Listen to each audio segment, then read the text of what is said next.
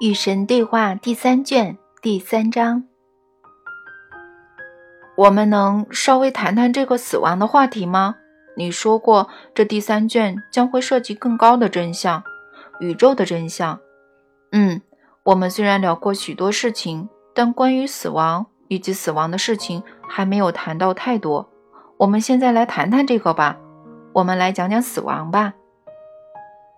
好啊，你想知道什么呢？人死后会发生什么事情呢？你选择让什么事情发生呢？你是说我们选择什么就会发生什么吗？你认为你们死后就不再创造了吗？我不知道啊，所以我才问你。好吧，其实你是知道答案的，但我明白你已经忘记，这很好，这也在计划之内。当你死亡之后，你不会停止创造，这对你来说够清楚吗？够啊，很好。你死后不会停止创造的原因是，你永远不会死，你无法死，因为你就是生命本身，生命不可能不是生命，因此你无法死亡。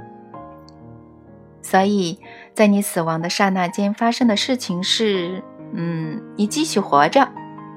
由于这个原因，许多曾经死去的人并不相信死亡，因为他们并没有经验到死。与此相反，他们觉得，因为他们确实是生机勃勃，所以他们感到糊涂。自我可能会看到身体躺在某个地方蜷缩着，纹丝不动；然而，自我突然在上方四处移动，它通常会拥有在房间里飞翔的经验。然后会惊艳到他同时处于那空间的每个地方。当他渴望占据某个观察点时，他会突然间发现自身已经占据了那个点。假如灵魂感到奇怪，咦，我的身体为什么不动呢？他将会发现他自身就在身体上方回旋，好奇地观察着静止的身体。假如有人走进房间，灵魂想：“这人是谁呀？”这时，灵魂就会立刻来到这个人身前或者旁边。因而，灵魂很快学到，他能够去往任何地方，以他的思维的速度。灵魂充满了极其自由和轻灵的感觉。这个存在体往往要花一段时间来适应。这种跟随每个思维漂浮的状况。如果这人有子女，并想起这些孩子，灵魂立刻会出现在这些孩子身边，无论他们身在何方。因而，灵魂学到，他不仅能够以思维的速度去往任何他想去的地方，他还能够同时出现在两个地方，或者三个地方，或者五个地方。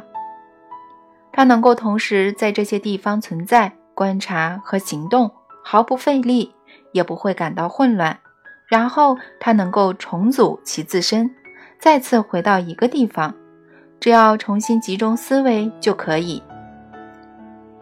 灵魂下辈子会记得他这辈子可惜没一起的道理。所有效果都是思维创造的，现象是意图的结果。我的意图专注于什么东西，那样东西就会变成我的实在。正是如此，唯一的区别是你经验到结果的速度。在物质生活中，思维和经验之间可能有间隔，而在灵性的领域，这种间隔是不存在的，结果是即时出现的。所以，刚脱离身体的灵魂学会了非常谨慎地控制他们的思维，因为凡是他们想到的。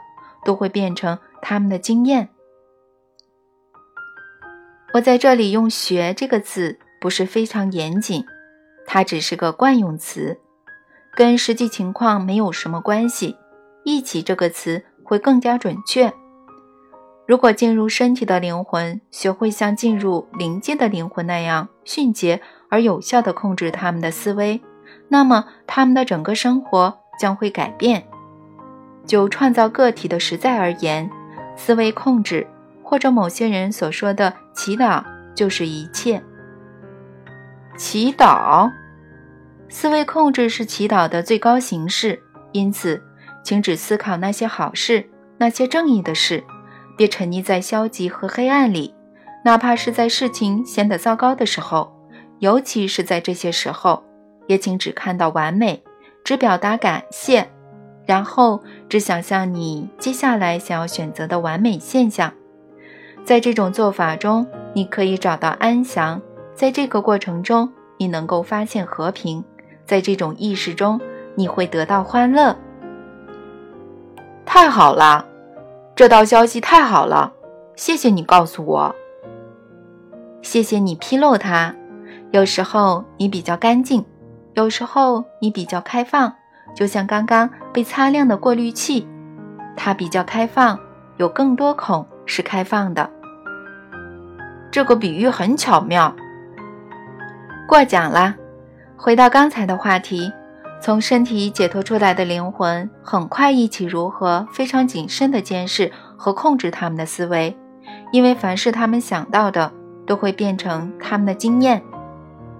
我在此重申，对于仍寄居在身体中的灵魂而言，情况也是一样，只不过结果通常不是即时出现的。正是这种思维和造物之间的时间差，可能是几天、几个星期、几个月，甚至几年，创造了这样的幻象。事情是发生在你们身上的，不是因你们而发生的，这是一种幻象。它促使你们忘记你们是事情的起因。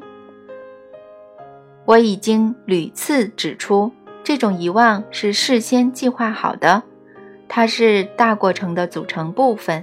因为若非忘记你们的身份，你们无法创造出你们的身份，所以这导致遗忘的幻象是被故意创造出来的效果。当你离开身体，你将会非常吃惊地发现，你的思维。和你的创造之间有着即时的明显的联系。刚开始你会极其震惊，然后会感到非常高兴，因为你开始忆起这个事实：所有经验都是你创造的，而非外界强加于你的。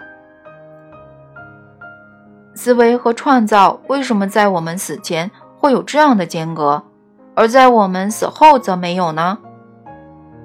因为你们生活在时间的幻象里，离开身体之后，思维和创造没有间隔，因为你们也离开了时间的范畴。换句话说，正如你经常说的，时间是不存在的。跟你的理解有点不同，时间这种现象其实跟视角密切相关。当我们在身体里面，时间为什么会存在呢？这是你们造成的，因为你们采用的是此刻的视角，你们把这种视角当作工具，用来更完整的探索和检测你们的经验，将这些经验划分成独立的碎片，而非单一的事件。生活是单一的事件，是此时正在宇宙间发生的事件，它已全部发生在每个地方发生，除了此刻，别无时间。除了此地，别无空间。此时此地即是太极。然而，你选择了全面的、仔细的经验此时此地的辉煌。想要在此时此地经验你的神圣自我，是实现的创造者。只有两种方法，两个经验的场域，可以实现你的心愿，那就是时间和空间。这个思维是如此美妙。乃至你快乐的爆炸了，在这种快乐的爆炸中，空间在你的各部分之间被创造出来，从你的这部分去往那部分所需的时间也被创造出来。你就这样将自己撕裂，以便能看到你的各块碎片。可以这么说，在你非常快乐的时候，你摔成了许多碎片。自那以后，你就不停的。在拼凑那些碎片。我的生活就是这样的，我就是不停地拼凑这些碎片，想要看看到底能拼成什么样。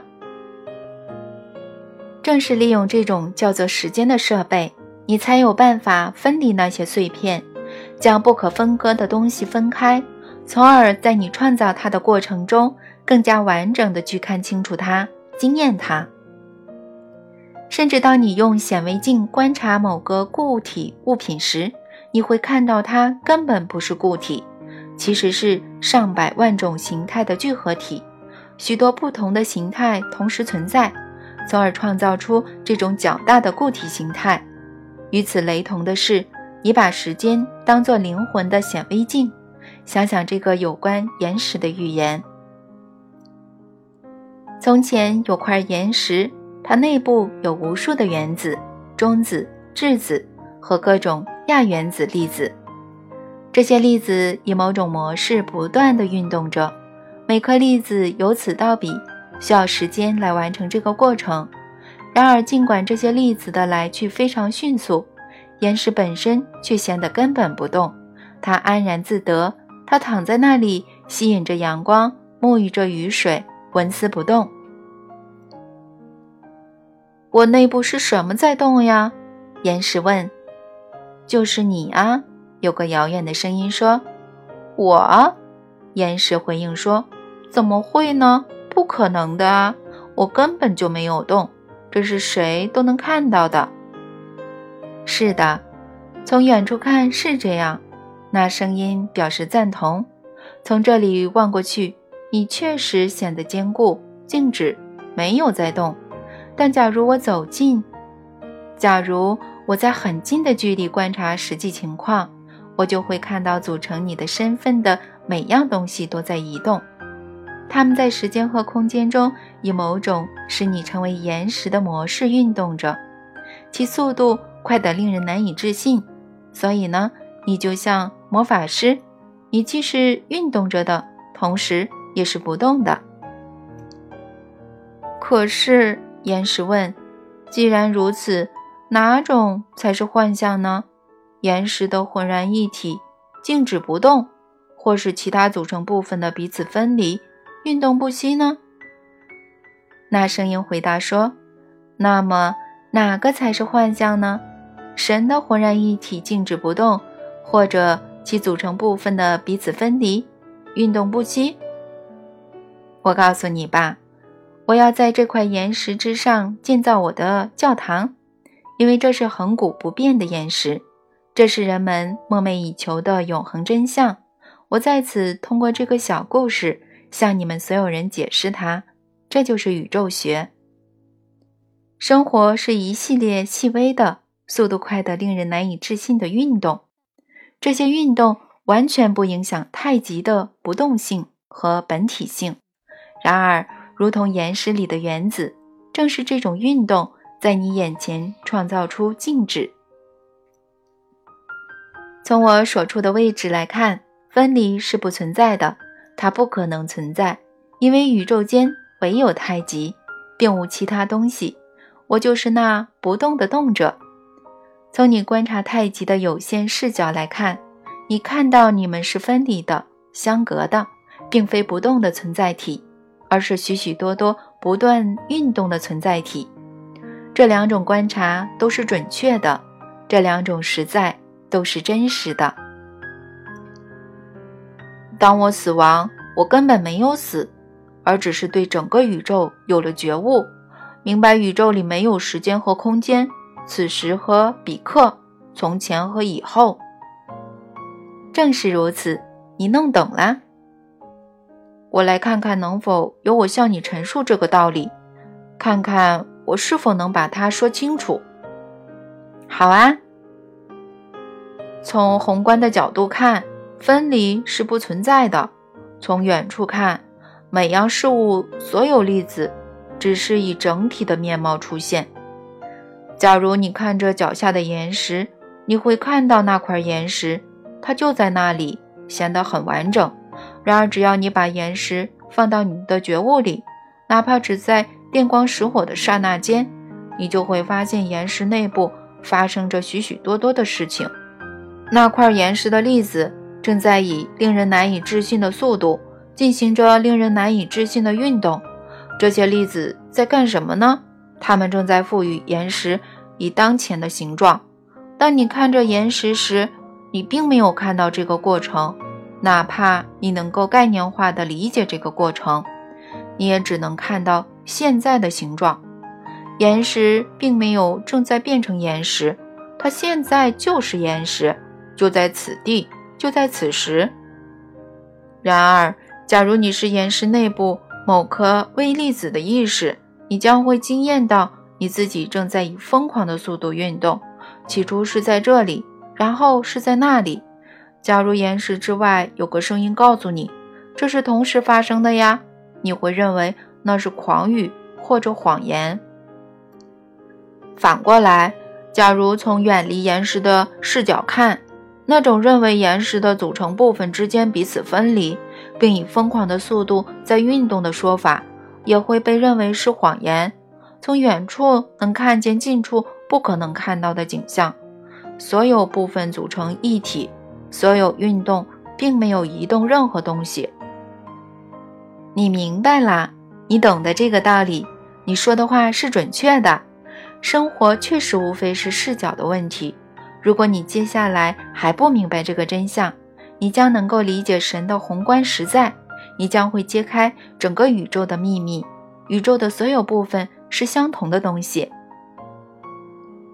宇宙是神的身体中的一个分子，差不多可以这么说。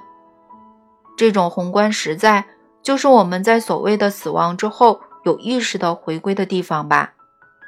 是的，不过即使是你们回归的宏观实在，也无非是更大的宏观实在中的微观实在而已。而这种更大的宏观实在，又是某个更大的实在的组成部分，以此类推，直至无穷无尽。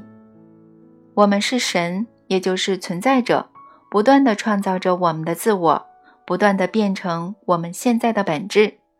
嗯，直到我们不再是现在的我们，而是变成了别的东西，哪怕是岩石，也不会永远是岩石，而仅仅是似乎永远是岩石而已。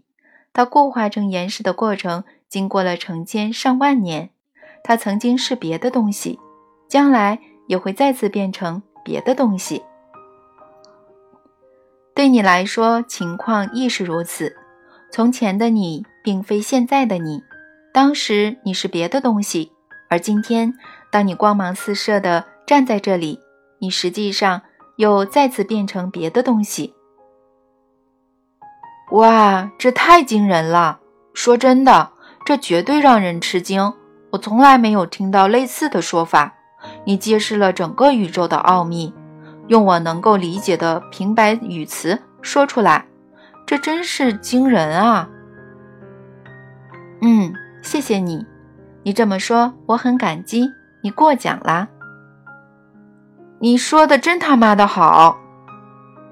你怎么可以这样说话呢？对不起，我跟你开玩笑的啦，让气氛轻松一点，闹着玩的。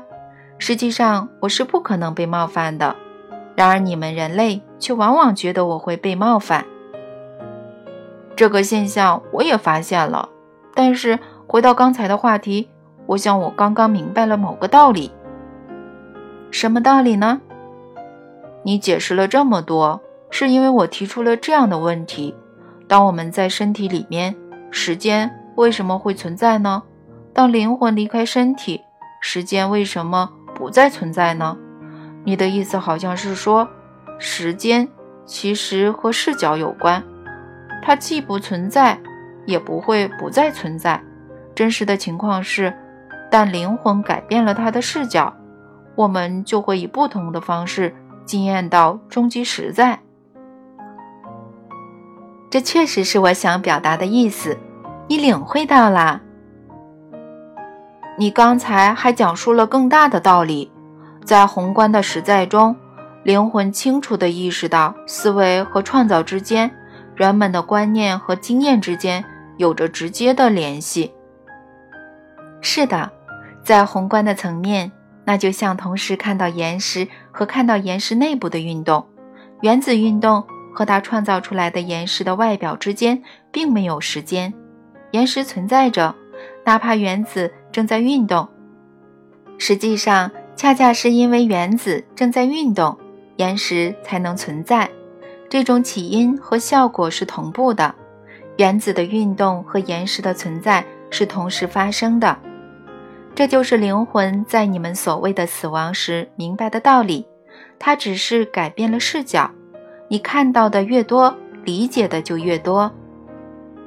死亡之后，你不再被局限于你的理解之中。你看到岩石，也看到岩石内部的情况。你将会看着现在让你大惑不解的生活问题，然后说：“原来如此。”对生活，你将会看得清清楚楚。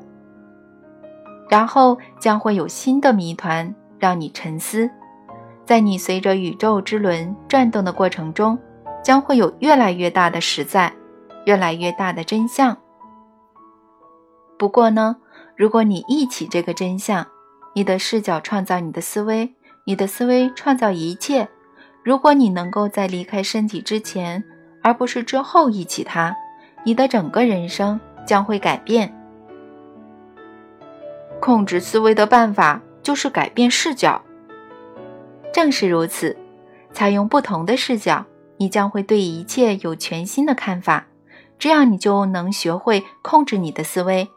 而在创造你的经验的过程中，控制思维是最为关键的。有些人将这种办法称为专注的祈祷。你以前有说过。但我从来没想过要以这种方式进行祈祷。你何不尝试一下，看看会有什么效果呢？假如你认为控制和引导你的思维是最高形式的祈祷，那么你将会只思考美好和正义的事情，你将不会有挥之不去的负面和阴暗想法。即使你有可能被不幸和黑暗包围，在处境显得凄惨的时刻。也许，尤其是在这样的时刻，你将会只看到完美。你总是反反复复的这么说。我是在给你工具，用这些工具，你可以改变你的生活。我重复的是最重要的工具。我再三再四的重提这些工具，是因为重复能够催生重视，能够让你在最需要的时候再次认识他们。所有发生的事情，所有已经、正在、将要发生的事情，无不是你内心关于你的身份和你的理想身份的各种思维、选择和决定在外在物质世界的显露。因此，别谴责生活中那些你不赞同的现象，而是要努力去改变它们，以及那些使它们得以存在的条件。直视黑暗吧。然而，别诅咒它，而是成为照耀黑暗的光明，从而改变它，让你的光芒在世人面前闪耀，以便那些站在黑暗中的人能够被你的光辉照亮。这样，你们所有人终将看到你们的真实身份，成为光明的使者吧。因为你的光芒不仅能够照亮你自己的道路，它也可以成为。真正照亮世界的光芒，辉煌吧，照耀吧，光芒四射吧。这样的话，最黑暗的时刻将会变成你最美好的礼物。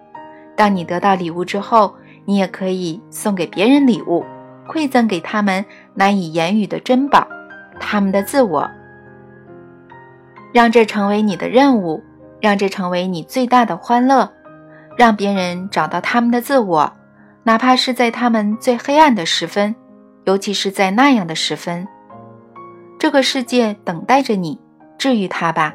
现在就去治愈它，从你所处的地方开始。你能做的有很多很多，因为我的羊群迷路了，它们必须被找到。你来当优秀的牧者吧，去引导他们回到我身边。